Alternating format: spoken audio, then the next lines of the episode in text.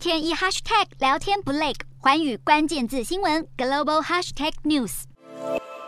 川藏公路也有超级充电站，让中国车主把开到喜马拉雅山当成挑战目标，远征还能够兼顾环保，再成电动车的热血宣传之一。然而，近期同样火爆的还有电动车电池的价格。十八号，日经亚洲报道，车用锂电池制造商远景动力今年春季调涨的价格，包括日产汽车在内的客户只得接受涨价幅度多达一成。值得一提的是，远景动力来自日本神奈川县，前身是日产汽车旗下的电池事业。二零一九年，股权被易手为中资企业，才摇身成了中国的车用电池大厂。而远景动力表示，这一波涨价原因是关键原料氢氧化锂在乌俄战事之下价格上扬。电池是电动车中最贵的零件。报道指出，车用电池使用的高纯度锂土目前极度短缺，一年来价格更已经暴涨近十倍，而镍和铜等金属的价格也同步上涨，使得电池制造商面临压力，将成本转嫁给客户。出门转化器少不了稀土之中的鈀金，以减少燃油引擎排放污染。然而，全球四成鈀金供应来自俄罗斯，再加上原先预期汽车将减产，使得四月日本对俄罗斯鈀金的进口量腰斩，引发了价格攀升。